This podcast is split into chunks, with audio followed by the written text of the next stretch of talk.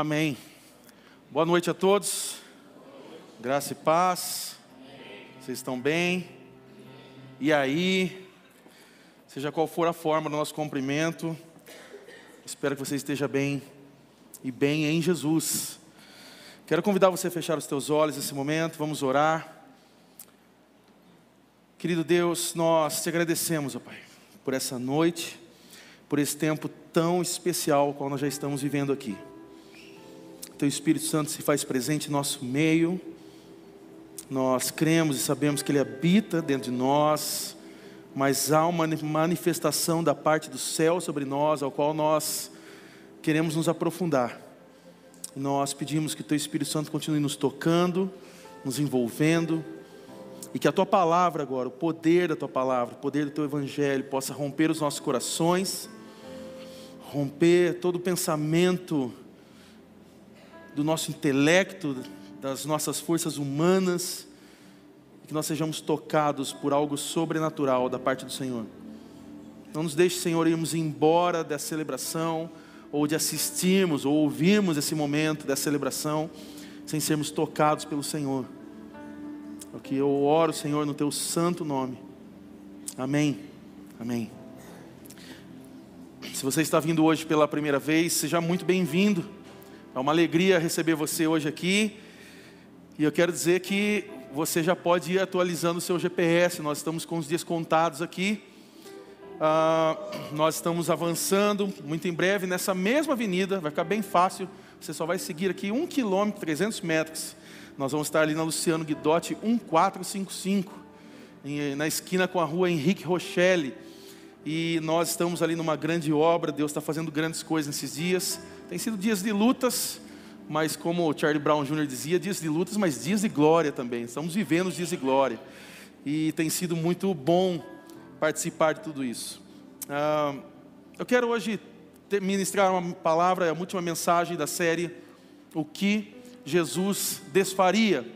O que Jesus desfaria. Nós falamos no começo dessa série sobre um livro do Charles Sheldon, ele foi publicado em torno de 1894, se eu não me engano, próximo disso, chamado Em Seus Passos, o que faria Jesus? Essa é uma frase, um tema que é, ficou ressoando durante a igreja até hoje, ecoa em celebrações, em pulseirinhas, camisetas, do tipo, o que nós faríamos nos passos de Jesus? Ou o que Jesus faria nos nossos passos? E sempre relembramos pessoas do tipo, quando alguém é, faz algo que não é legal e nós olhamos para essa pessoa e falamos tipo, será que Jesus faria isso? Será que Jesus no seu lugar faria isso que você acabou de fazer?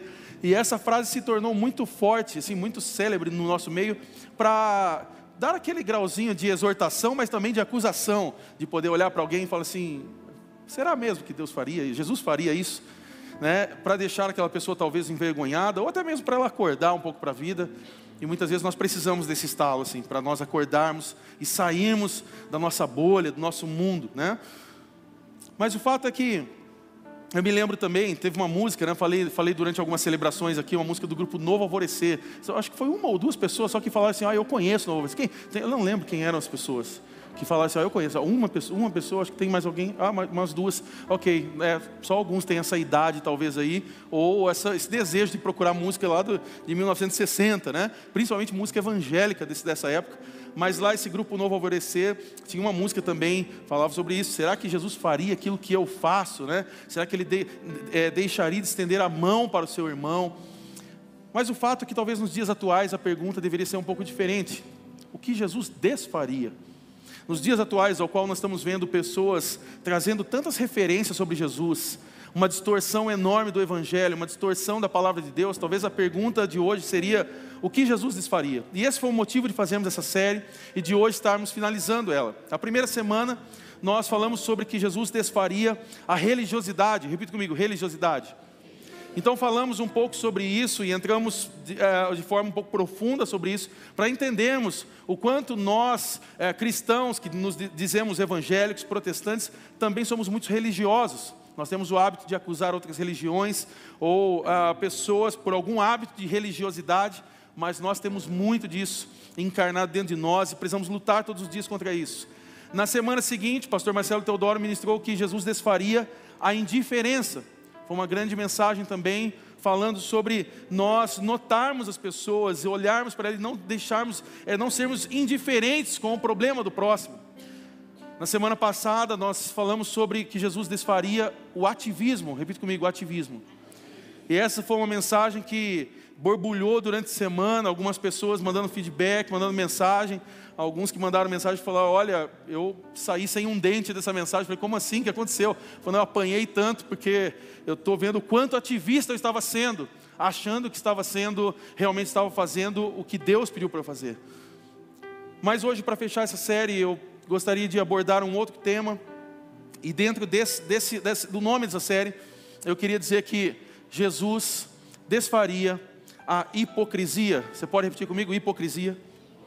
E o que é hipocrisia? Talvez fique essa pergunta para nós nessa noite do que é hipocrisia. Mas a hipocrisia, ela é a falsidade. A hipocrisia é nós usarmos máscaras. E não estou dizendo da máscara ao qual nós usamos e alguns ainda usam devido à gripe, Covid e tudo mais. Mas é aquela máscara que ela não aparece no nosso rosto mas nós andamos com ela todos os dias. É uma máscara transparente, invisível, mas é essa máscara que muitas vezes nós usamos, e vamos ser sinceros: um lugar que nós gostamos de usar essa máscara é na igreja.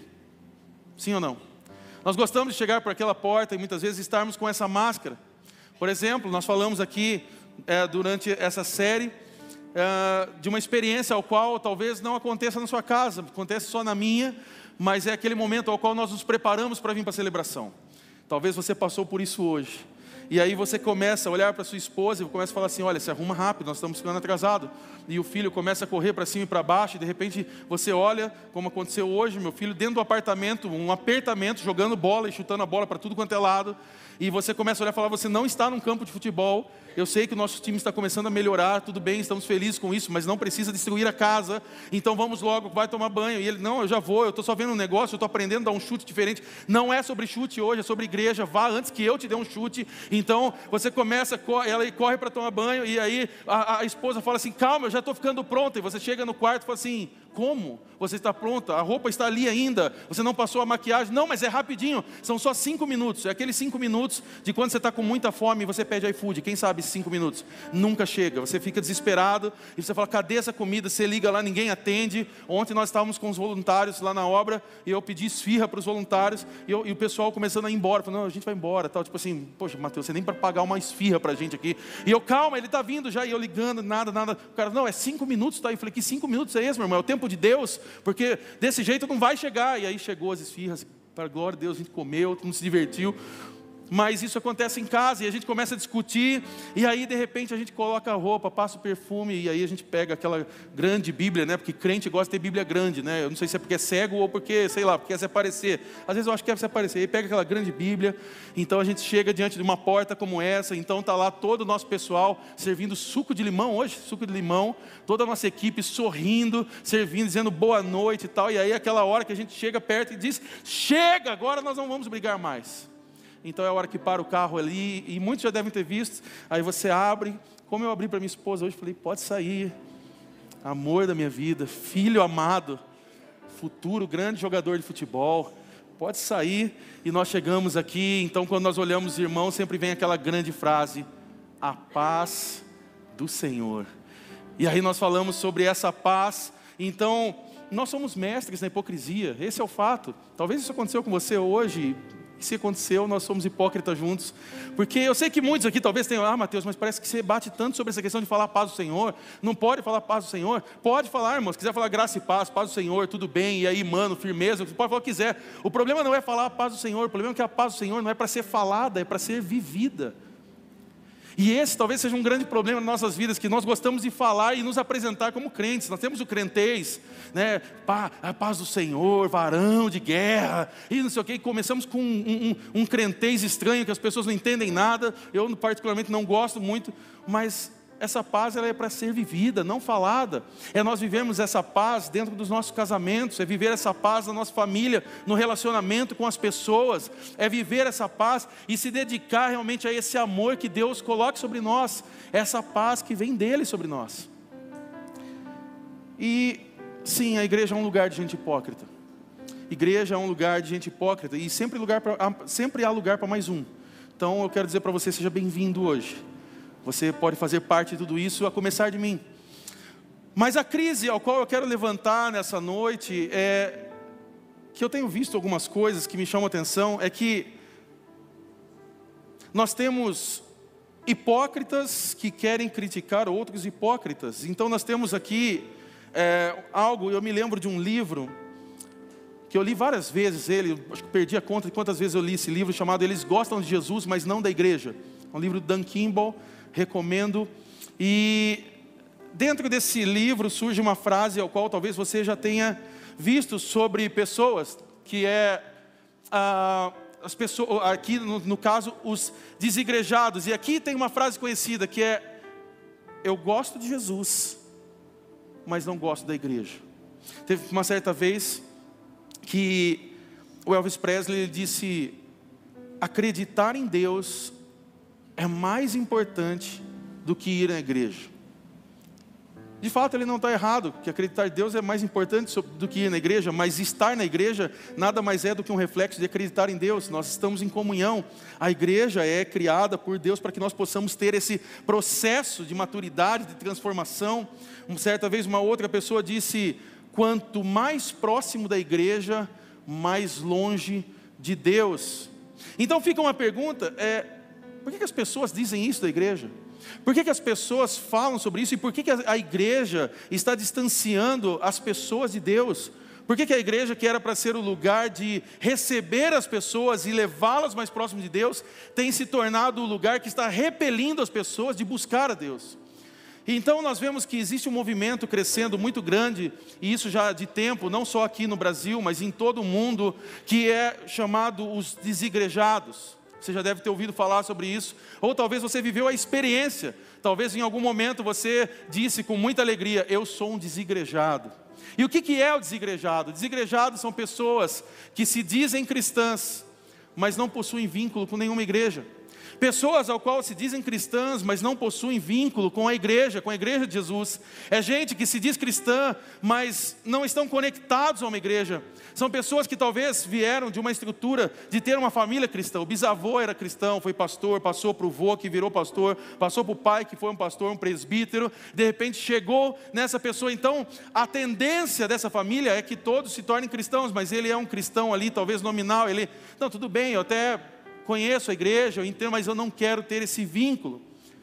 São aquelas pessoas que talvez um dia foram em alguma celebração que tem por aí afora e do tipo, traga a chave e você vai trazer a chave da sua casa, do seu carro, e nós vamos orar em cima da sua chave e Deus vai fazer alguma coisa, ou do tipo, traga o documento, traga a roupa dele, nós vamos orar, né, e tal, e nós vamos fazer algo sobre a vida dessa pessoa, né, a fogueira santa, sei lá o que, que foi feito. São aquelas pessoas que passam rápido para buscar algo dentro da igreja. É aquela pessoa que passa e ela tem uma, uma experiência muito rápida, que não dá para definir, é aquela, aquela fé meio shopping, você passa, você dá uma volta, você não sabe quanto que está o preço das coisas, você não sabe o valor de um produto, você não sabe se está vendendo um determinado tipo de lanche, mas você passa por ali para ver, para dar uma olhadinha, para espairar a cabeça e vai embora. E você não está preocupado se de repente naquele dia é, é uma determinada loja vendeu muito ou não, você simplesmente quer passar por ali. São aqueles que talvez escolhem o que vão comer, como por exemplo, muitas vezes nós fazemos no shopping. Você chega no shopping, chega na área, na praça de alimentação, e você olha, você é variedade de coisas. Então você olha, tem um hambúrguer, de repente você olha, tem uma macarronada, você olha em outro lugar, tem um salgado, tem comida japonesa, e você fala: olha, hoje eu acho que vale a pena para mim uma comida japonesa. Hoje eu quero comer um bom temaki, eu quero escolher algo legal, porque eu quero comida japonesa. O outro que de repente olha e fala: não, eu já quero massa, eu gosto de comida italiana, eu quero pegar algo assim, eu quero um espoleto, quero escolher meus oito sabores ali para poder comer algo gostoso. E muita gente tem esse tipo de pensamento, desigrejado tem esse tipo de pensamento. É do tipo, pessoas que acordam de repente e acordam num domingo como esse, falam assim: será que hoje eu vou na igreja? Vou ou não vou? Vou ou não vou? Bem me quer, mal me quer. Deus, se o Senhor quer que eu vá, manda um sinal, faz alguma coisa, faz chover, ou se você não mostra alguma coisa aí, né? Será que hoje vale a pena eu poder estar presente? É, eu vou ver o que meu coração manda. É gente que de repente pensa, eu vou ver o que eu faço. É gente que participa de uma igreja numa ótica, numa ótica consumista. É a ótica do consumo. É o que nós fazemos quando vamos a um shopping. O shopping ele é feito para isso, para que nós possamos ir lá comprar uma boa roupa, para que a gente possa comer uma boa comida, para dar um passeio, tomar um bom café, voltarmos para casa. Outros, talvez, nesse contexto de desigrejados, dizem: Eu gosto de igreja, mas eu não gosto de instituição. Eu já ouvi muito disso. Eu sou contra a instituição, eu, mas eu gosto da igreja. E aí eu não consigo entender um pouco sobre isso, porque é muito blá blá blá nessa hora, da gente falar que não gosta. Não, eu não gosto da instituição, mas quando junta um monte de pessoa pensando em igreja, a coisa cresce. Se você já participou de uma pequena igreja, você começou um pequeno grupo e de repente começou com 5, 10, daqui a pouco eles estavam com 20, 30, 40, porque Deus dá o crescimento, sim ou não? É Deus que acrescenta. Deus vai acrescentar muitas pessoas no nosso meio, eu creio nisso mas é Ele que acrescenta, é Ele que faz isso. E aí nós começamos, e aí começa uma estrutura. Não, nós não podemos. Eu me lembro de algumas pessoas que eu conversei na cidade certa vez, e eles falam assim: não, nós somos uma igreja, mas uma igreja diferente. Foi, pô, diferente de dois mil anos que nós fazemos igreja, que nós aprendemos com os pais da igreja e tal. É, é totalmente diferente. Falei, bom, então não é igreja, porque a igreja segue toda a tradição histórica, nós, nós seguimos aquilo que os pais da igreja, que os reformadores e que grandes líderes vêm falando há tantos anos. Não, mas é que nós não somos uma instituição. Nós, nós vamos fazer dentro de uma casa. E nunca vai acontecer nada, nós não vamos crescer. E passado um tempo, tinha o pastor, tinha o líder, tinha o tesoureiro, tinha o CNPJ, tinha um salão alugado. Por quê? Porque cresce. É como um bolo. Se você colocar os ingredientes corretos e colocar ele dentro de um forno, ele vai crescer. Igreja vai crescer. Aonde começar pessoas buscando a Deus de forma correta, orando a Deus e pedindo almas, Deus vai enviar pessoas porque é o desejo de Deus salvar pessoas, e Ele vai usar a minha vida e a sua. E aí, para isso, tem que começar um CNPJ, para poder alugar um lugar. Você não pode chegar na imobiliária e falar assim: Eu quero alugar. Só que nós não somos uma instituição, nós somos apenas uma igreja. Eles vão falar: Tá bom, então você não aluga. Ah, mas sabe o que, é? É que Deus mandou a gente fazer diferente. Eu falo, então tá bom, então aluga de forma diferente. Você não vai conseguir alugar, você não vai conseguir pagar. Então tem que ter uma ata, tem que ter as coisas, como nós temos aqui hoje. Então o problema nunca foi instituição. O problema da igreja não é a instituição, mas é o DNA. Sabe por quê? Porque o DNA das igrejas são pessoas. E pessoas são falhas. Fala para a pessoa do seu lado, você é falho. Mas fala assim, mas eu também sou. E aí, muitas vezes, o que nós já ouvimos aqui e ouvimos no decorrer da caminhada, é uma frase interessante que é o seguinte: isso gera um pensamento. Eu acredito na igreja do céu. Olha que coisa bonita, né? Dá até para, ó, oh, glória a Deus, eu também acredito. Eu também acredito, mas é uma frase meio cafona e não faz sentido, porque a igreja do céu é constituída de pessoas que estão vivendo aqui na terra. E essa igreja que um dia vai estar durante a eternidade, é essa igreja confusa que a gente anda mesmo. É um monte de gente aqui batendo cabeça, tudo desesperada e tal, passando seus problemas, seus perrengues, buscando a Deus, orando, chorando, vendo milagre, Deus curando, Deus salvando, batizando. Essa é a igreja. Então essa ideia do eu acredito na igreja do céu, então é conversa, desculpa, conversa para boi dormir, porque a igreja que vai estar na eternidade é exatamente essa, um monte de gente complicada. Fala assim, eu sou complicado. Você que está em casa nessa noite, que eu nem te dei boa noite, boa noite para você. Você pode falar aí para alguém na sua casa ou fala para você mesmo, eu sou complicado. Escreve aí no chat, eu sou uma pessoa complicada. Se você é sincero, faça isso. Só que nós vemos pessoas lá no deleite do sofá, pessoas que estão deitadas lá, tendo uma opinião formada sobre igreja. E a gente que tem opinião rápida para tudo, para definir o que é igreja. Você abre o Facebook e você vê um monte de gente falando sobre igreja. Só que não é, é gente que não participa de diálogo na igreja, é gente que não participa de crise na igreja, é gente que não participa das ações da igreja, da partilha da igreja, das orações da igreja, das curas da igreja, de novos relacionamentos que nós geramos na igreja, das dificuldades que nós temos semanalmente dentro da igreja, da generosidade que nós temos dentro da igreja e disso que nós expressamos, essa naturalidade do que nós chamamos de ser igreja. Então não dá para dar muito ouvido para quem está sentado. Eu, pelo menos, não consigo. Eu falei isso semana passada. Ah, Mateus, sabe o que é? Eu estou vendo problemas, tá, mas qual a solução? Não, eu só vim trazer o problema. Eu falei, obrigado, meu irmão, eu estou precisando de gente que traz solução. Essa semana a gente estava na obra e estava acontecendo um, um, detalhe lá e tal. Eu estava eu e mais duas pessoas ali, vendo um problema de onde vai passar o fio e tal, e não sei o que, e começou a ter um problema ali. E a conversa ali era, tá, qual, mas qual seria uma solução? Então levantamos essa ideia juntos, começamos, e aí chegou uma solução. Quando chegou a solução, falou: é isso, pode executar, vamos trabalhar, vamos embora. Próximo. Próximo problema, já passamos sobre esse, esse já foi. Porque senão a gente chega e fala, assim não vai ficar bom. Meu irmão, a gente nem terminou a obra, faz um mês e pouco que a gente pegou esse negócio, que nenhum. O que tem de gente falando assim, ah, isso aqui não vai dar certo, isso aqui dá errado, isso aqui não é bom, isso aqui. Tá, a gente está tá caminhando. Porque, para mim, me chama atenção quem chega lá e fala assim: Ei, eis-me aqui, o que, eu posso fazer? Posso lavar? Posso pintar? Posso quebrar essa parede? Nós vamos ter vídeos depois aí muito legais, assim tal. Há um tempo atrás nós tivemos uma mensagem chamada A Paz é uma Pessoa. Você lembra disso, Pastor Marcelo Teodoro? É, não é, não é a, paz, a, paz, é uma pessoa, mas não é ele, tá? É, porque ele, ele, deu uma porrada com a perna lá para derrubar uma, uma, parede. Ele derrubou uma parede ontem com o pé, mas eu, eu, eu me senti vendo o Bruce Lee ali. E, tá, e, e aí ele começou, tal, eu, meu Deus, a paz não é mesmo essa, é, pode ser pessoa, é Jesus, é, ele não. É, então quem, depois a gente vai postar e você vai ver um Teodoro um pouco diferente aí. Brincadeira, mas, mas, é, mas é verdade, foi, foi o que aconteceu ali. Depois ele arrancou um, uma tora de madeira gigante, assim, quase entrou em mim, assim, ele virou para meu lado. Falei, deixa eu sair daqui, cara, acho que a paz fugiu daqui. Mas a conversa aqui, de fato, é que a, a ideia que surge nessas conversas, desigrejados, é que não, eu gosto de igrejas bíblicas. Meu negócio é ter uma igreja bíblica. Poxa, legal pra caramba, né? Eu, eu gosto, eu quero viver a igreja primitiva, a igreja de Atos. Né? Eu, eu quero viver a igreja do Novo Testamento. Eu quero viver aquilo, eu não quero viver o que está acontecendo nos dias atuais, mas eu quero convidar você a, a olhar de uma forma verdadeira para o Novo Testamento.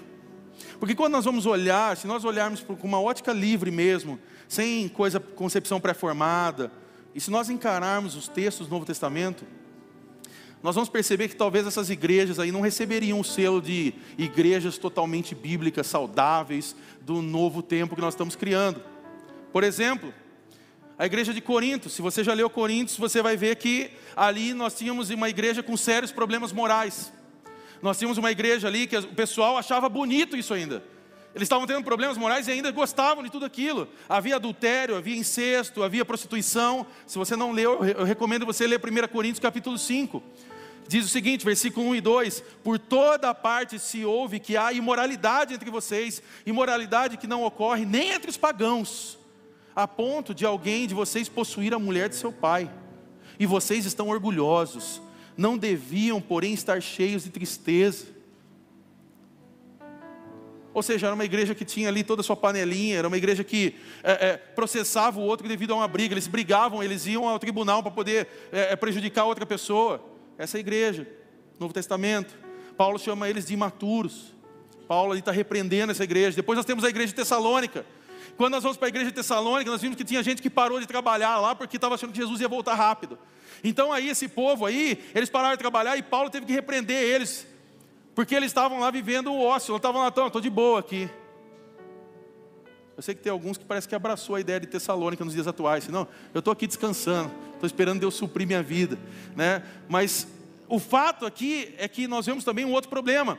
Havia ali naquele contexto de Tessalonicenses pessoas que estavam se intrometendo na vida alheia.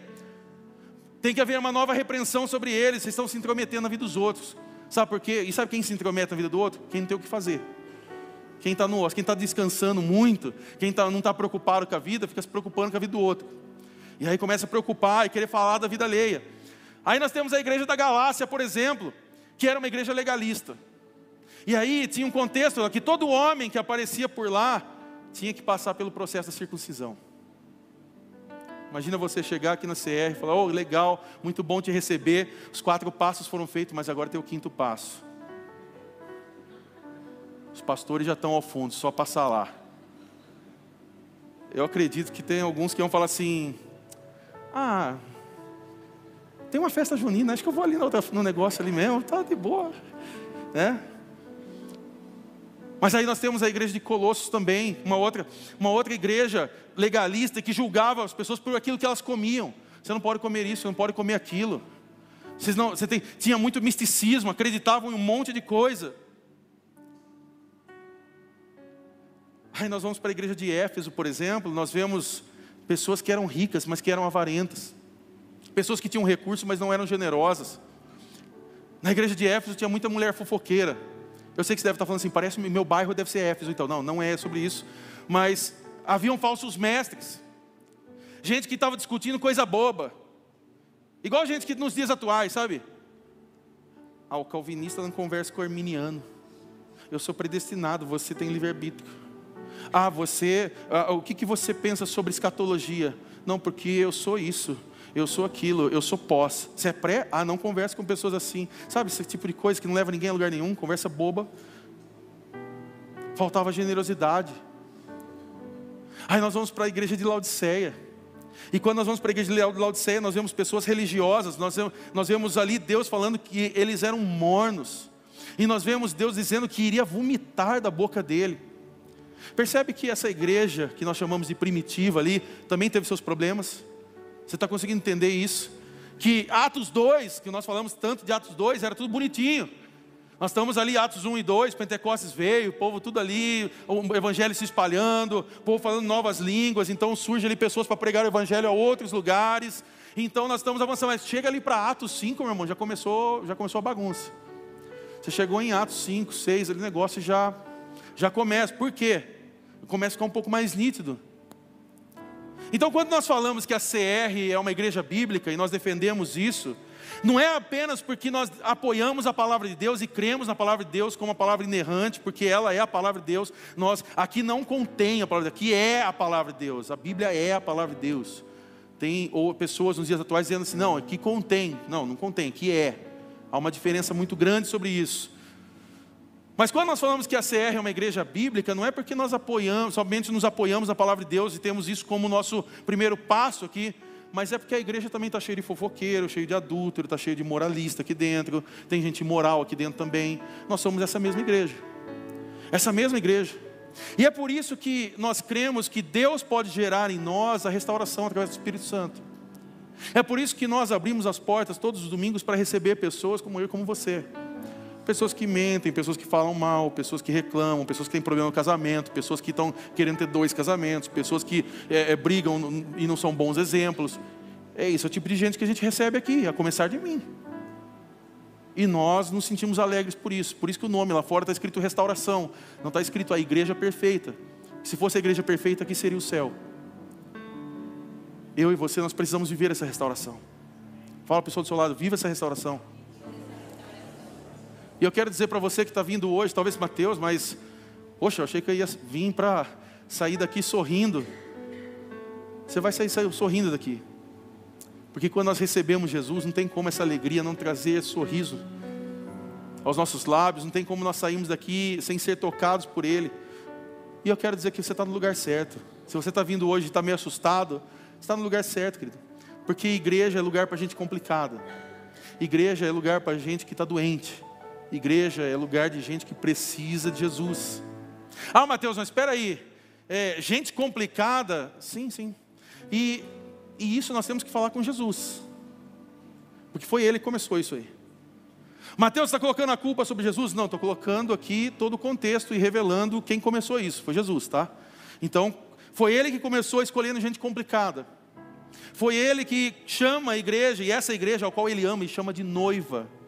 Então ele ama essa igreja, porque ele chama de noiva. É ele que começa escolhendo os piores. A gente agora, esses tempos aqui, a gente está meio parado no futebol. Né, homens? Estão meio parados, né? Eu não quero correr muito, porque eu estou preservando aí meu, meu coração aí um pouco, né? Então eu posso ir assistir de vez em quando lá.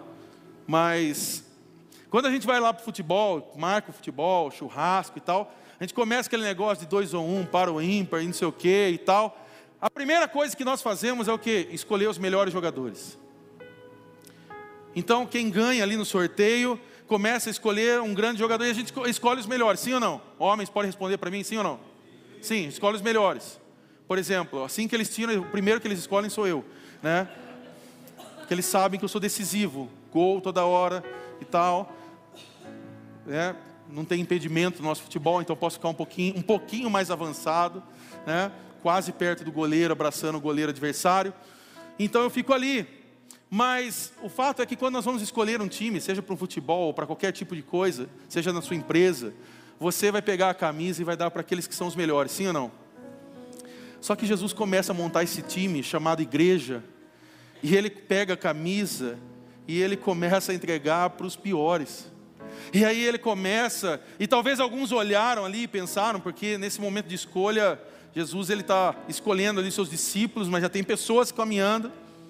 E talvez alguns ali devem ter olhado e falado aquela frase ao qual nós conhecemos da TV: Não, não é assim. Não é assim, Jesus. Não escolhe esses caras ruins, não. A gente tem que ter um time bom. Esse povo vai começar a falar mal da gente. A gente vai começar a ser mal falado. Se você escolher essas pessoas, vai dar BO aí no bairro, aí não vai ficar ruim. Só que ele não escolheu os completos. Jesus não escolheu os reformadinhos bonitinhos que entendem de teologia, que sabem mais de teologia que Deus. Ou aqueles fervorosos pentecostais que não, só eu sei o que é o Espírito Santo, ninguém mais sabe. Ele não escolheu esses. Ele escolheu gente simples. Ele escolheu gente simples, mal falada, mas ele escolheu gente disponível. Repita comigo, disponível. Vamos lá para Mateus capítulo 9, versículo 9, e eu quero ler com você. Mateus capítulo 9, versículo 9, diz o seguinte: Saindo, Jesus viu um homem chamado Mateus, sentado na coletoria, e disse-lhe: Siga-me. Mateus levantou-se e o seguiu.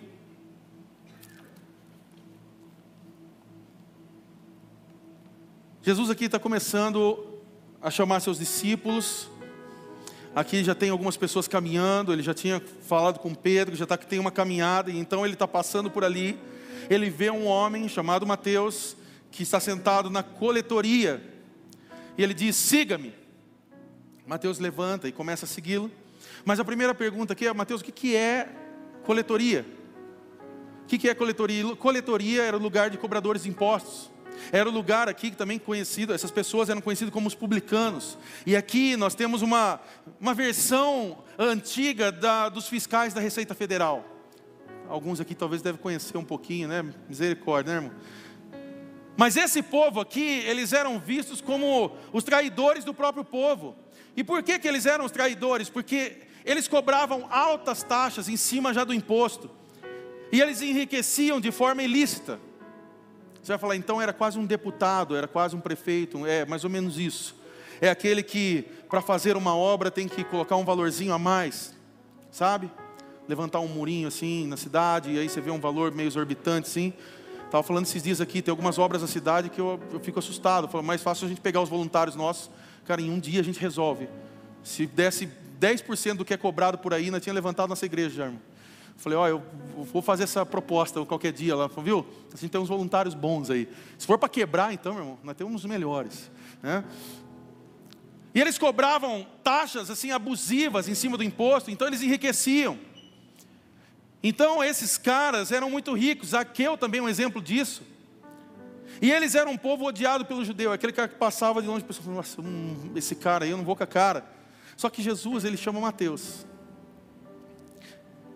E provavelmente ali ele já está com alguns discípulos, e aí começa a surgir talvez uma questão. Eu acredito que pode ter surgido ali uma conversa tipo: Jesus, ele não, Jesus, esse aí não, esse aí vai queimar o filme.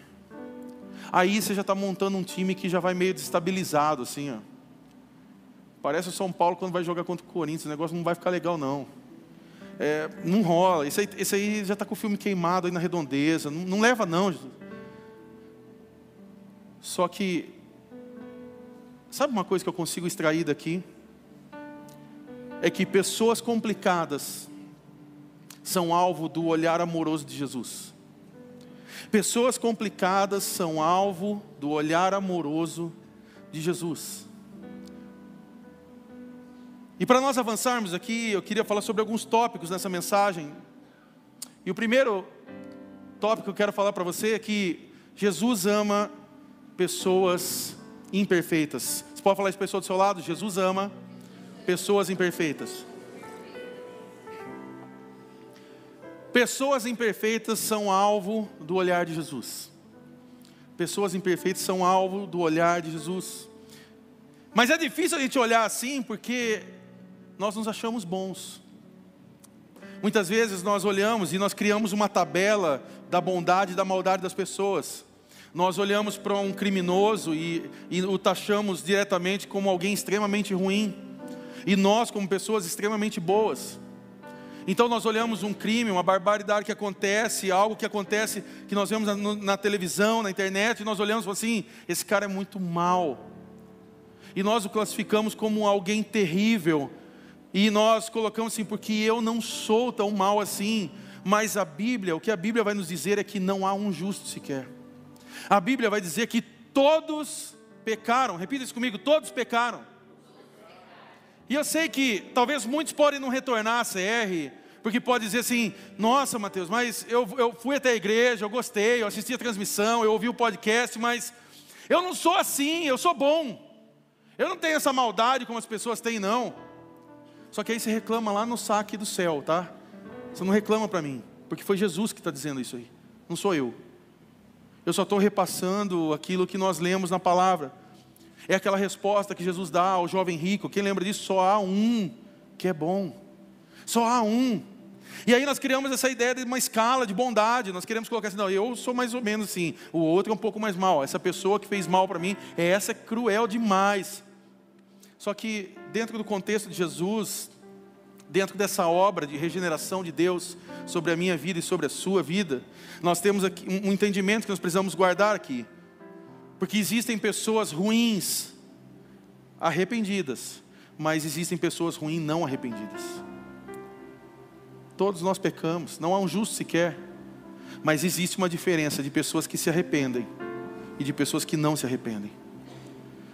Só que aí Jesus vai começando a complicar a coisa para o povo aqui, a coisa vai ficando mais interessante. Por isso que eu amo Jesus, porque é, tem hora que você começa a olhar, cara, fala, isso daria uma série fantástica no Netflix. Pena que quem constrói essas séries distorce tudo.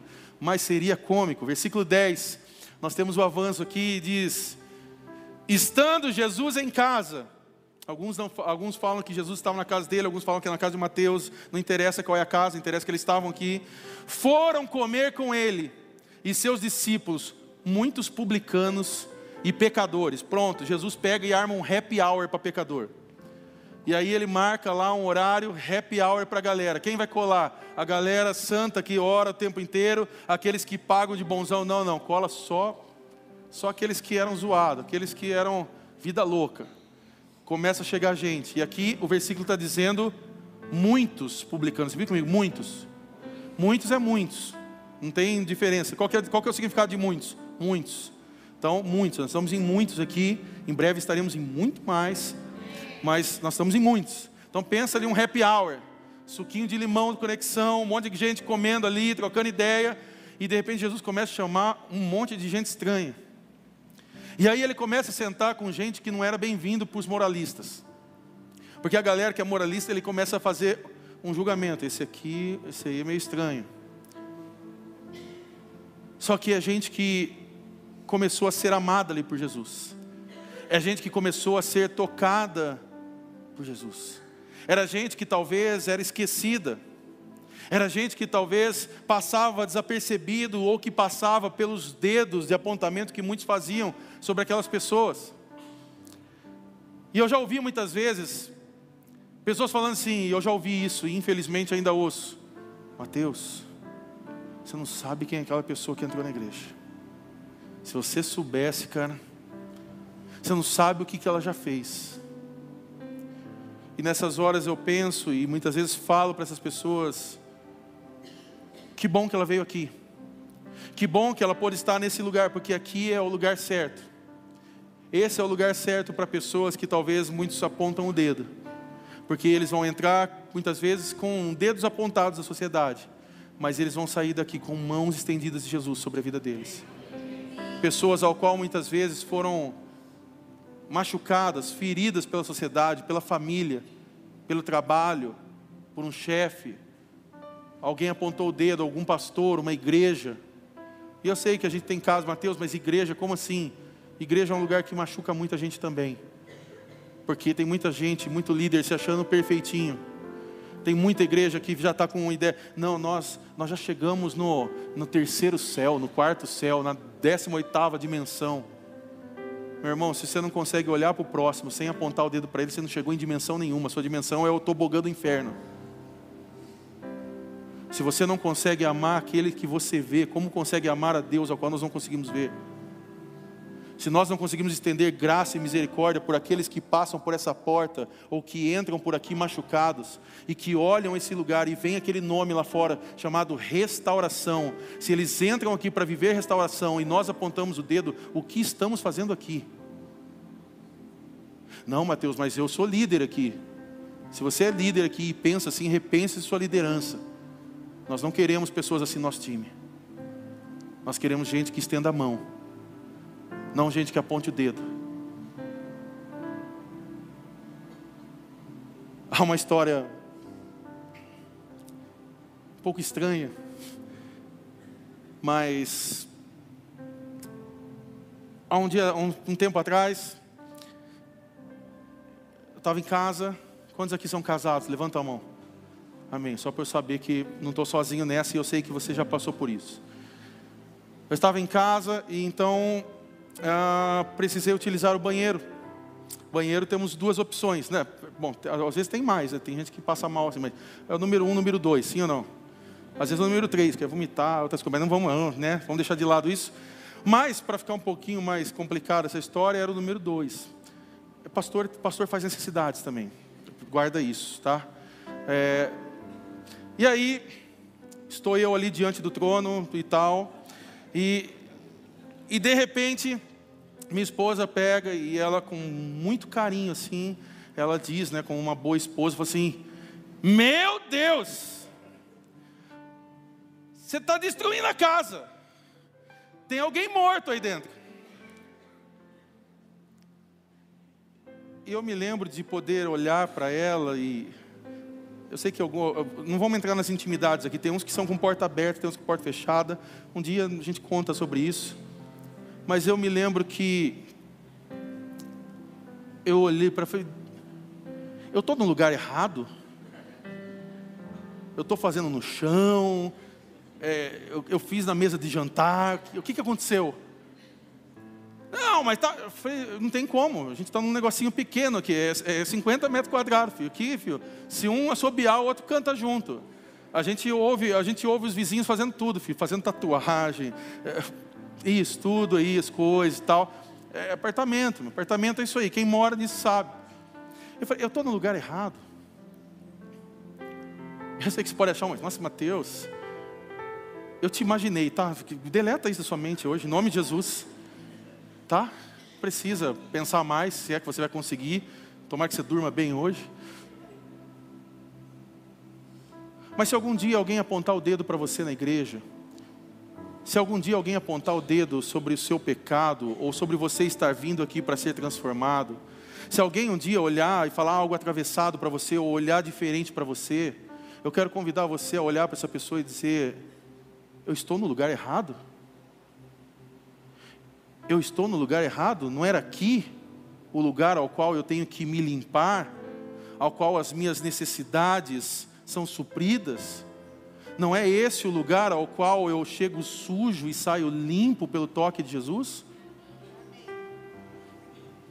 Nós fazemos parte de uma igreja e é nessa igreja de Jesus que nós encontramos graça e amor de Deus. E Jesus sente essa podridão. Não aquela.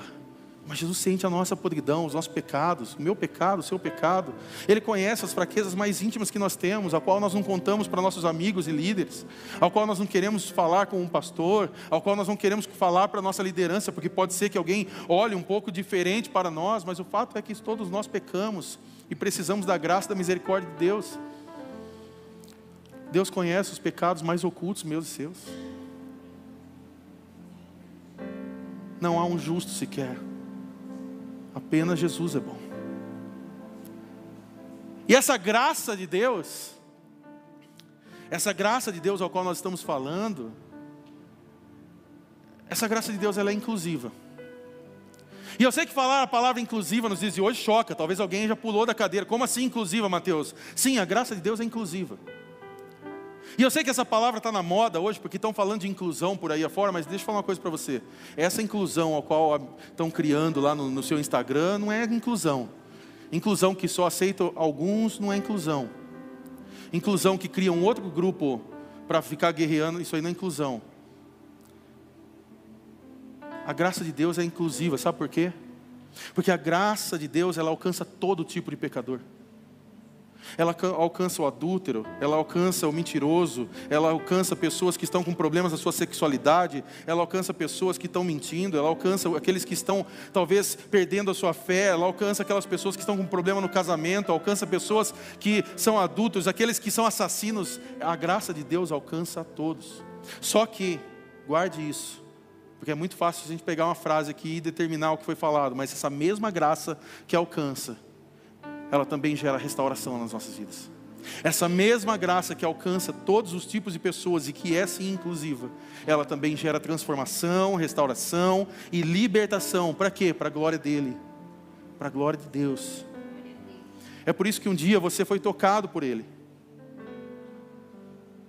Tem algumas igrejas que gostam de trabalhar com a, com a divulgação do ex.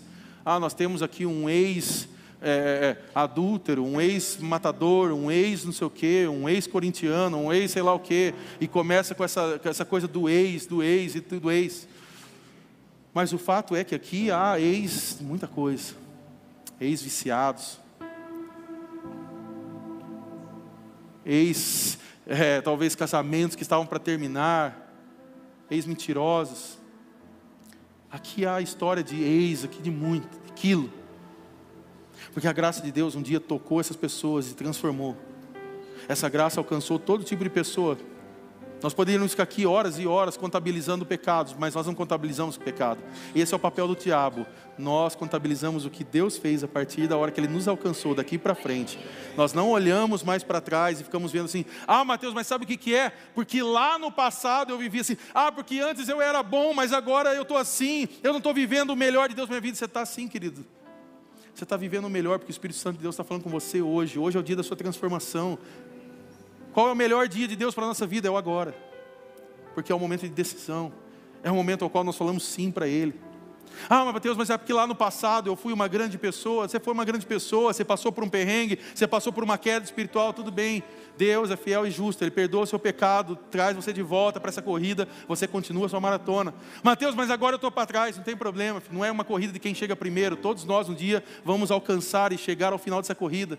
Nós vamos chegar até Ele, um dia nós vamos desfrutar da eternidade. Você é salvo, amado e querido por Jesus. Se hoje a sua mente estava aí borbulhando coisas, não, mas sabe o que é? Eu não sou digno. Eu quero dizer, eu também não sou digno. E não é sobre o que nós queríamos ou podemos, é sobre o que Jesus fez na cruz. Mateus, mas eu sou muito pecador e estou vivendo em pecado. Prazer, meu nome é Mateus também, também vivo em pecado, também tenho meus, meus problemas, luto todos os dias contra os pecados da minha vida, mas eu fui alcançado por essa graça de Jesus. E se eu, Mateus, fui alcançado, isso também pode ser, porque eu me conheço, eu sei quem eu sou. Você também pode ser tocado hoje. Você é alvo do amor de Deus. Essa graça, ela te alcança aqui hoje à noite. Você que está assistindo nesse momento. Você é alvo desse amor. Segunda coisa aqui, para nós já fecharmos essa mensagem. Jesus transforma pessoas imperfeitas. Jesus não apenas ama pessoas perfeitas, mas Jesus transforma pessoas imperfeitas. Versículo 9 aqui, Saindo, viu um homem chamado Mateus sentado na coletoria e disse-lhe: Siga-me.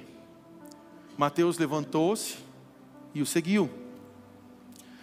Jesus não apenas amava pessoas perfeitas, não apenas ama pessoas imperfeitas, mas ele chama pessoas imperfeitas para viver essa restauração. Mateus aqui talvez não sabia o que estava significando isso para ele ainda. Ele está cobrando os impostos, ele está fazendo sua grana, ele está fazendo seu caixa 2, ele talvez seria alvo da lava-jato da época, ele talvez sairia nas grandes revistas. Mas Jesus começa um processo na vida dessa pessoa, repita comigo: processo. E foi o que aconteceu com ele. E sabe por que começou um processo de transformação na vida dele? Porque ele tomou uma decisão, repita comigo: decisão. E é assim que nós fazemos essa caminhada de fé com Jesus. É assim que nós fazemos. Um dia nós tomamos uma decisão. Um dia eu e você dissemos sim ao chamado de Deus. Eu não quero aqui discutir se Deus te chamou primeiro, se você escolheu. Esse não é o ponto, cara. Não importa como isso. O importante é que cheguemos até Jesus. Se Ele foi puxando, se você conseguiu correr, eu não quero saber disso. O fato é que você foi tocado por Ele. E quando Ele nos toca, não tem mais como nós temos a nossa vida do nosso jeito. Nós temos uma vida transformada. Você foi transformado por Jesus? Você foi tocado por Jesus? Então nós sabemos que um dia Ele nos tocou e nós Não, sabe, não sabemos o que iria acontecer, nós não sabíamos. Eu me lembro de um dia de uma decisão ao qual eu estava indo à frente, no, término de uma celebração, e eu estava com a mão levantada, chorando, dizendo: Eu quero esse Jesus. Eu não sei porquê, mas eu precisei correr até ali e dizer: Eu quero esse Jesus. E a minha vida nunca mais foi a mesma. Não porque daquele dia eu comecei a viver num filme da Disney. Não, eu comecei a passar um monte de problemas também. Continuei enfrentando aqueles problemas. Mas agora não mais sozinho. Agora com Jesus. Porque aí o fardo ficou mais leve. Talvez você hoje enfrenta problemas na sua vida, você enfrenta dificuldades na sua vida, e sabe por que está pesado? Sabe por que, que sua vida anda pesada? Porque está carregando sozinho porque você optou em dizer: eu não preciso de ninguém para resolver meus problemas, eu não preciso de ninguém para poder ah, me ajudar nessa caminhada, eu vou conseguir resolver e eu vou provar para todo mundo, e eu vou botar o dedo na cara das pessoas. E aí, essa é a ideia que destruiu a nossa caminhada lá em Gênesis. Eu, eu, foi o eu que acabou com tudo. Olha, se você comer desse fruto, vocês vão poder ser como Deus. Opa, eu? Ah, Vamos. E aí a gente tem toda a história que você sabe.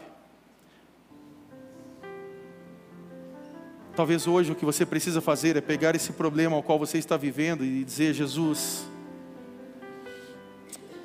eu coloco em tuas mãos, porque eu sei que o que o Senhor vai devolver para mim é um fardo leve, e o Senhor vai estar me ajudando. Eu não estou dizendo aqui, não quero dizer nunca isso, que vir para Jesus, sua vida vai ser transformada e você nunca mais vai ter problemas. Eu quero dizer assim: você vai continuar com seus problemas, mas agora você não está sozinho. Você vai continuar tendo dias de aflições, mas você pode ter bom ânimo, porque Jesus venceu esse mundo. E ele venceu por sua causa, porque ele ama você porque Ele queria, queria criar um processo de restauração sobre a sua vida, porque Ele queria tirar você das trevas, trazer você para a luz, para que nós pudéssemos novamente ser religados, ser conectados em uma comunhão com Deus.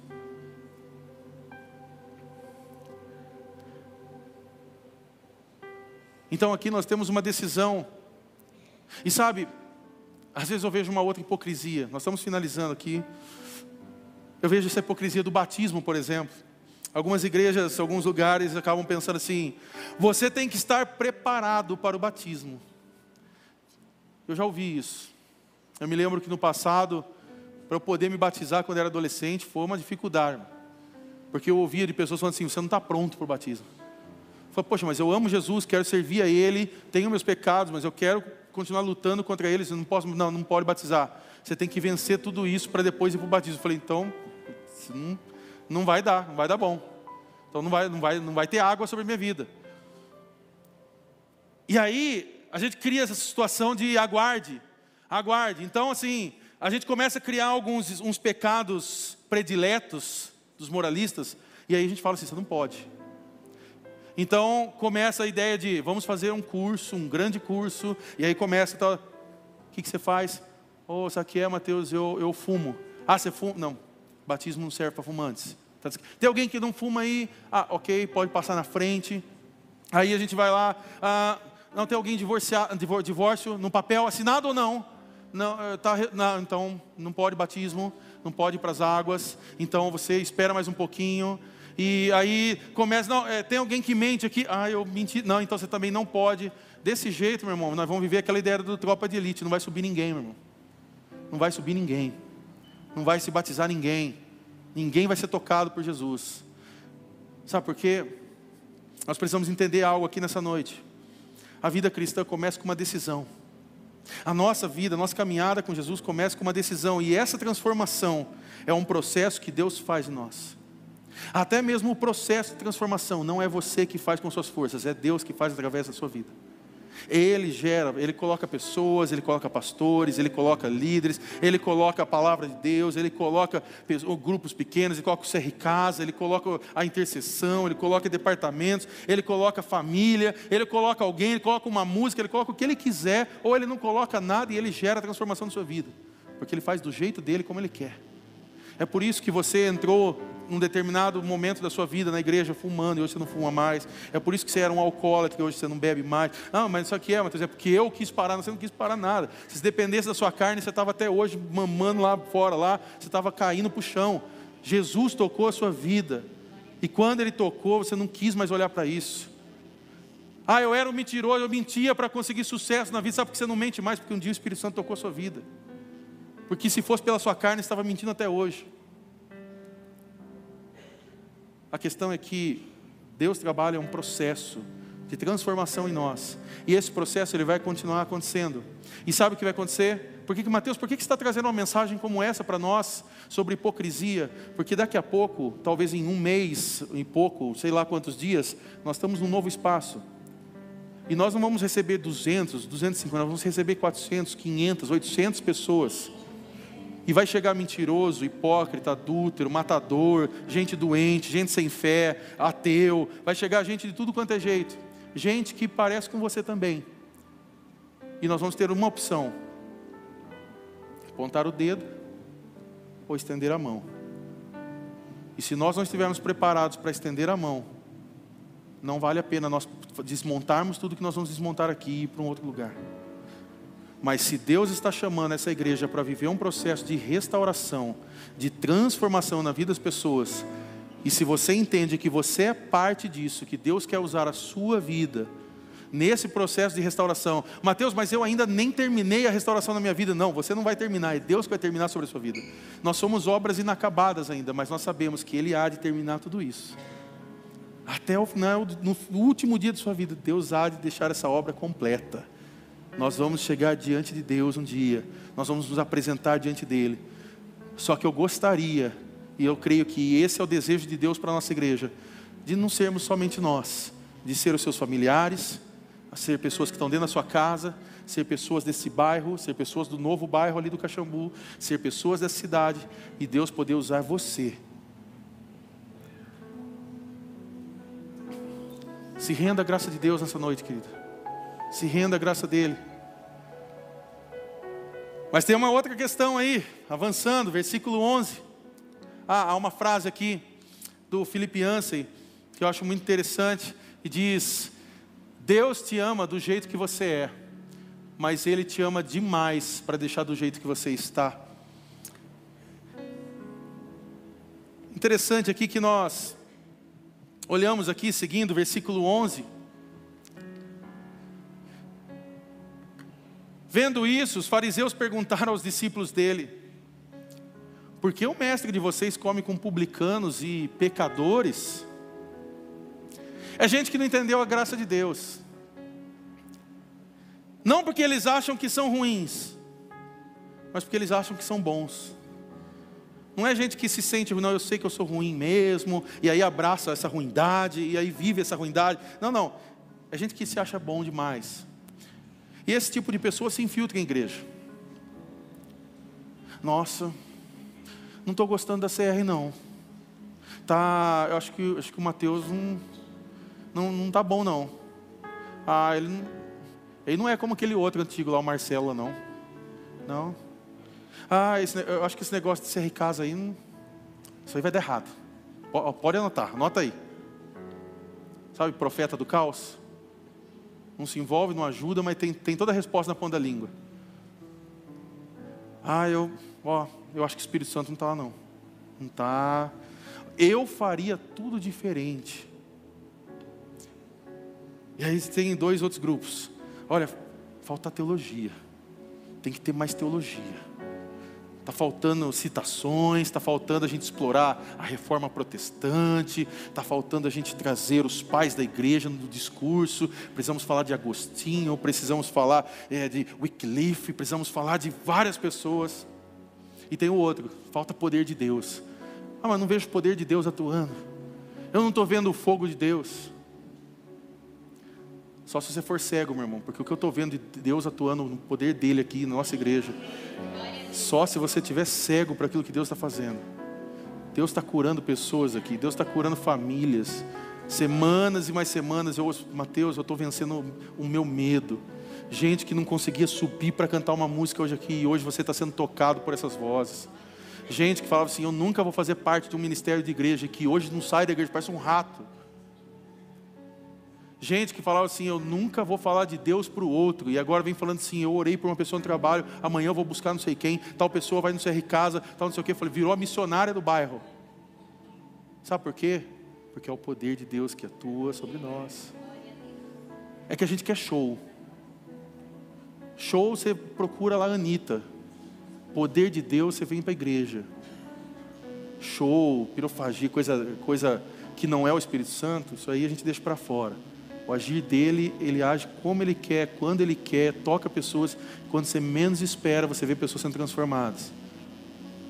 Não vem com conversa fiada para o meu lado que não pega eu, não pega a nossa igreja, não pega nossos pastores, não pega essa liderança. Ai, mas é que eu gostei de outro lugar. Beijos de luz, como fala por aí. Ah, mas é que eu não sei. É porque eu acho que o Espírito Santo, você não tem que achar nada, meu irmão. O Espírito Santo ou ele domina você ou você se sente o máximo. Se você não consegue entender o que o Espírito Santo faz sobre a igreja, meu irmão, você não entendeu a igreja. Você precisa voltar para a escolinha, ler Atos. Você precisa ler o Evangelho. Você precisa ler o que Jesus fez no decorrer da história, o que o Espírito Santo continua fazendo. Ah, mas é porque há 20 anos atrás, há 20 anos atrás, meu irmão, você não tinha televisão 4K, meu irmão. Há 20 anos atrás você não tinha carro automático tão bom, não. Há 20 anos atrás você não comia em tanto fast food, não. A vida mudou, meu irmão. Há 20 anos atrás eu fazia muita coisa, então acorda para a vida. Faz 20 anos que você não é como 20 anos atrás. Você vai ficar parado no tempo? Saudosismo. Ai, porque a minha fé lá atrás, meu, a fé lá atrás já foi. As pessoas que tinham que ser tocadas lá atrás já foi. Tem pessoas para ser tocadas hoje aqui. Ai, não se fazem mais igrejas como antigamente. Graças a Deus que não fazem mais igrejas para antigamente, que são feitas igrejas para agora, que respondam às perguntas do agora, às dúvidas de pessoas e da geração do agora. Ah, mas é que tem que ter estudo, é que tem não sei o quê. Eu quero ver a sua teologia responder à morte de um filho.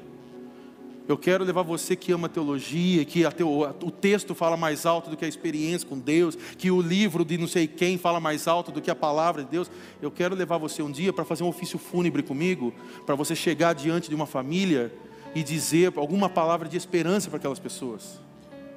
Eu quero que você vá um dia comigo num aconselhamento, quando alguém chega e fala assim: Eu tentei o suicídio, mas eu amo Jesus, eu quero viver para Jesus é descer para o playground, meu irmão.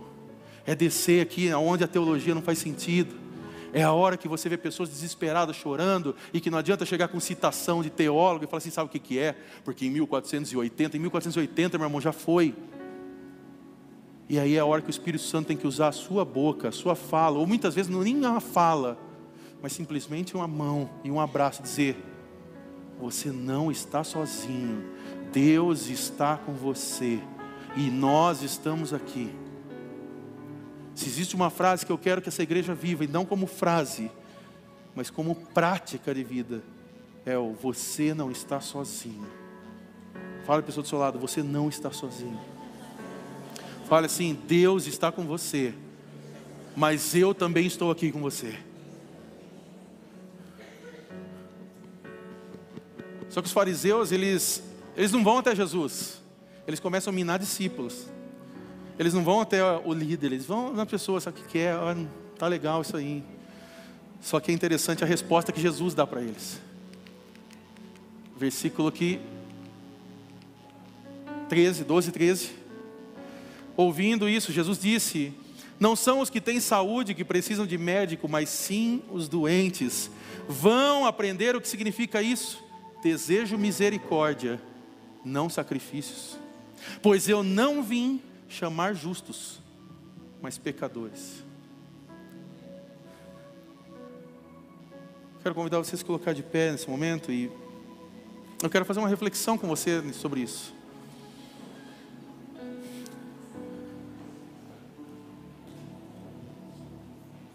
Quem tem sido você nessa noite? Jesus desfaria a hipocrisia. Jesus quer desfazer hoje a hipocrisia do meu e do seu coração. Talvez hoje você está aqui, Mateus, mas sabe o que é? Eu, eu ainda continuo me sentindo um, um pouco melhor do que você falou aí. Tudo bem. Vá embora com essa bondade, que Deus te use. Mas não é, não é bem assim, tudo bem. Reclama com Jesus. Mas vá até a palavra dele. Vá até a palavra, medita nessa palavra. Quem nós queremos ser como igreja?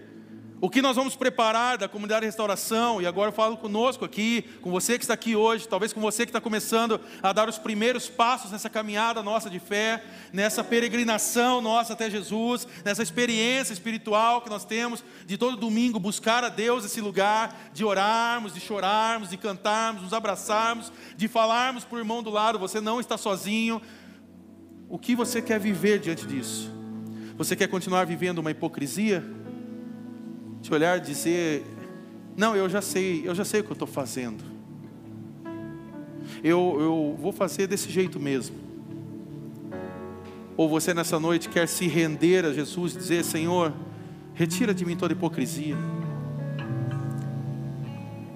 Me faz ficar alicerçado na tua palavra servir uma igreja e servir essa igreja para poder realmente ver as experiências geradas aqui e através desse relacionamento, dessa convivência, dessas orações uns com os outros, dessa libertação, dessa restauração, dessa experiência palpável que temos do Teu Espírito Santo sobre nós, através disso, o Senhor gerar a tua igreja do jeito que o Senhor quer e não do meu jeito, do nosso jeito, porque a tua vontade é boa, perfeita e agradável. Será que talvez hoje não é noite de nós orarmos e pedimos que Ele possa retirar de nós toda hipocrisia, toda encenação, toda máscara? Hoje talvez seja a noite de você sair daqui tocado por Ele, tocado pela experiência de dizer: Eu sou imperfeito, mas eu quero essa graça de Deus essa graça que me alcança, essa graça irresistível que me toca, que me transforma, que já começa a mexer dentro de mim, gerando transformação. Eu quero essa experiência, eu quero viver o milagre de Deus sobre a minha vida, eu quero mudar esse comportamento, eu quero mudar essa atitude. Eu não quero ser mais essa pessoa julgadora, mas eu quero ser essa pessoa agora que recebe essa graça e que inclui pessoas para viver essa experiência da graça transformadora, regeneradora dentro da igreja, da igreja de Jesus. Essa igreja que recebe gente dos mais variados tipos, com os mais diferentes problemas, mas que são bem parecidos com, com, os nossos problemas. Quero mostrar duas ilustrações. A primeira delas é esse quadro, essa foto tão conhecida da Santa Ceia, feito por Da Vinci e, um quadro, uma pintura bonita, maravilhosa, onde nós vemos todos os grandes detalhes, comidas colocadas certinhas, todos os pés em seus lugares, uma mesa muito bem preparada Vemos assim, às vezes, algumas conversas aqui, alguns diálogos meio estranhos, mas vemos aqui algo preparado, bonitinho. Mas eu prefiro ficar com um, uma outra pintura da Santa Ceia de Jacopo Bassano. Ele fez essa pintura em 1542. Que talvez revela um pouco mais daquilo que da experiência da ceia algo um pouquinho mais bagunçado. Você vê talheres colocados em lugares errados, panos jogados, um cachorrinho ao fundo, gato, gente debruçada, gente com sono, gente falando mal. Algo um pouco mais estranho. Mas isso se parece um pouco mais com a igreja. Uma igreja que passa por um processo de transformação todos os dias eu quero nessa noite é retirar essa, essa máscara bonitinha das nossas vidas e olharmos que eu e você precisamos a todos os dias lutar contra a nossa hipocrisia. Abrir aquelas portas, receber pessoas, mas quando recebemos, olharmos para essas pessoas e dizer: esse é alvo da graça de Deus, e se ele entrou, Agora é a hora de nós abraçarmos. Agora é a hora de nós recebermos. Porque um dia ele pode estar entrando sujo, fedorento, lugar pode estar entrando vivendo uma podridão. Mas esse é o lugar. Esse é o lugar para nós recebermos essas pessoas. Esse é o lugar para recebermos essa podridão e nós apresentarmos o Espírito Santo de Deus para que Ele gere restauração, que Ele regenere, que Ele transforme e que Ele transforme a minha vida e a sua, juntamente com todos esses outros. Mateus, e quem está na frente da corrida? Ninguém. Não há um justo sequer. Só há um que é bom. E o nome desse que é bom se chama Jesus Cristo. E é a Ele que nós nos curvamos, nós adoramos, é a Ele que nós dizemos que Ele é Senhor, mas também Salvador das nossas vidas. Pergunta: como nós temos tratado então esses pecadores republicanos dos dias atuais? Como temos, tratado as mulheres samaritanas dos nossos dias? Como temos tratado os adúlteros, mentirosos, aqueles que passam por nós todos os dias, que muitas vezes estão aqui ao nosso lado. Como nós temos tratado essas pessoas? É fácil a gente excluir pessoas, é fácil a gente ter, realmente poder pegar e dizer: não, essa pessoa aqui não serve, não quero ela aqui não. Mas difícil é amar gente difícil. Difícil é a gente amar pessoas que são difíceis e entender que nós somos iguais. Antes de ter a reflexão e prática, eu lembro de uma frase de Madre Teresa de Calcutá, e ela diz o seguinte: Se a senhora pudesse, o que mudaria na igreja? E a resposta dela talvez seja a resposta nossa hoje em oração. Eu mudaria a mim mesma. Mateus, o que você mudaria na igreja? Eu mudaria a mim mesmo. Eu preciso dessa mudança nessa noite. Eu preciso ser tocado por Ele. Eu preciso desfazer a hipocrisia que há no meu coração. Eu preciso desfazer mentiras e enganos que muitas vezes assombram a minha mente. Então, para nós refletirmos, praticarmos, orarmos e cantarmos, primeira coisa, não existe igreja perfeita, nem pessoas perfeitas. O que nos une não é a perfeição, é a graça de Deus. Segunda coisa, não importa quem você é ou qual é a sua história, Jesus ama você e Ele quer transformar a sua vida. Não importa o que você passou, não importa o que você passou, ah, Mateus, mas é que você não, você não sabe o que está acontecendo. Eu não sei, mas Jesus sabe. E se Ele trouxe você aqui nessa noite para gerar transformação e restauração sobre sua vida. E o último, Deus quer amor e não religião. Ame a Deus, ame as pessoas. É a nossa missão, está lá na parede. Amar a Deus, amar ao próximo e com isso conseguimos servir ao mundo. Feche teus olhos nesse momento. Quem é você nessa história? Você é alguém de dedo apontado? Você é alguém que precisa da graça, do amor de Deus que agora pode estar te alcançando nesse momento? Eu quero convidar você de olhos fechados. Se você é essa pessoa, Mateus, eu preciso de um toque de Deus hoje. Eu sei que o Espírito Santo está me tocando. Eu sei que há hipocrisia dentro da minha vida. Eu sei que há coisas que eu preciso abandonar ainda hoje. Eu preciso levar isso diante do Senhor. Eu convido você, no seu lugar, somente a levantar a tua mão e dizer: Eu sou essa pessoa. Glória a Deus. Glória a Deus. Glória a Deus. Glória a Deus. Se há mais pessoas, levante sua mão onde você estiver. Eu quero convidar você, onde você está agora, saia do seu lugar e venha aqui à frente. Aonde você estiver nesse momento, sai do seu lugar e vem aqui. Nós queremos orar por você. Nós vamos cantar nesse momento, nós vamos adorar a Ele. Deus é o Deus vitorioso, Ele é o Deus poderoso. Ele está no meio das tempestades, Ele está cuidando de nós. Sai do seu lugar, você que levantou sua mão, sai do seu lugar e vem aqui. Nós queremos orar por você. Se há mais pessoas, você não levantou a sua mão e você nesse momento sabe, eu preciso ir até lá. Sai e venha, não tenha vergonha. Você que sabe que hoje, Mateus, eu realmente estou vivendo algumas hipocrisias dentro da minha vida. Sai do seu lugar. Venha receber esse toque da parte do Senhor, essa graça que se estende aqui, essa graça irresistível, mas também essa graça inclusiva que alcança você, a minha vida e todos que estão aqui nessa noite, aqueles que estão ouvindo a gente também nesse momento.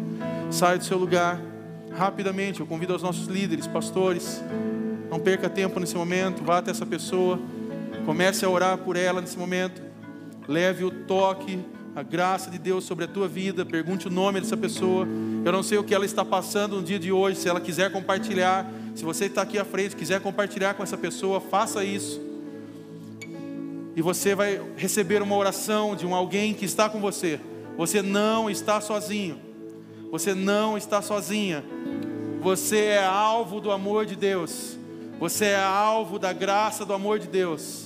E eu convido você nesse momento que está no seu lugar, de olhos fechados, a orar.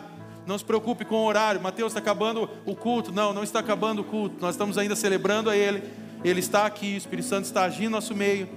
E nós apenas obedecemos a voz do Espírito, que quer tirar a hipocrisia das nossas vidas, que quer eliminar esse mal do nosso meio e estender a graça dele sobre nós. Você que está no seu lugar, feche seus olhos. Nós vamos cantar nesse momento.